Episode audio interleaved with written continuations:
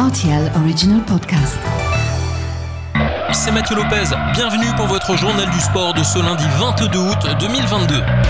Retour sur la troisième journée de BGL League au Luxembourg avec ce match nul un partout entre Victoria et la Jeunesse samedi après-midi. S'en est suivi la belle victoire d'Esperange qui a fait plier le Racing Luxembourg par deux buts à zéro. Le Folège et Etseya se sont quittés sur un score vierge, zéro partout. Dimanche, on notera cette superbe victoire à l'extérieur du promu, Monderkange, face à Wiltz, 4 buts à 1.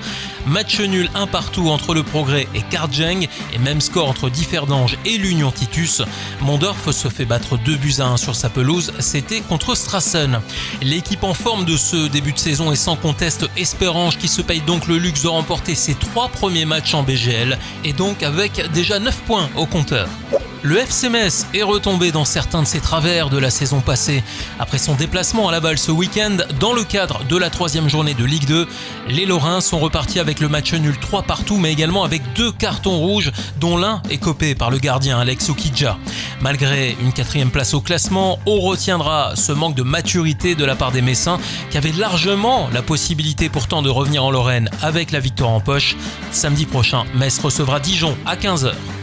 En cyclisme, Ben O'Connor, Thibaut Pinot et Alejandro Valverde ont été reclassés sur la Vuelta, une décision des commissaires qui fait suite à la chute à moins de 3 km de l'arrivée de la deuxième étape et provoquant ainsi des pertes de temps pour certains leaders. Les trois coureurs ont été reclassés dans le même temps que le vainqueur Sam Bennett. En MotoGP, Fabio Quartararo termine deuxième du Grand Prix d'Autriche et renforce sa place de leader au championnat du monde. Le pilote français s'est fait devancer par les Ducati de Francesco Bagnaia et Jack Miller. L'Italien, lui, signe une troisième victoire consécutive qui lui permet de revenir à la troisième place du classement des pilotes à 44 points de Fabio Quartararo. À 7 grands prix de la fin du championnat, Quarta conforte son avance sur son dauphin Espargaro avec 32 points d'avance. Et puis on termine ce journal par un défi pour le moins insolite. Deux supporters de l'équipe de France de football se sont lancés le défi de rejoindre le Qatar à vélo pour encourager les Bleus au Mondial 2022. 8000 km pour vivre l'aventure différemment.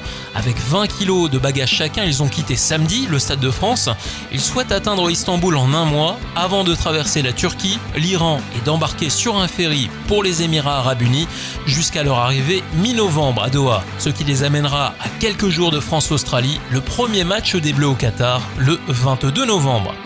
Voilà pour l'actu sportif du week-end, à lundi prochain pour votre journal du sport.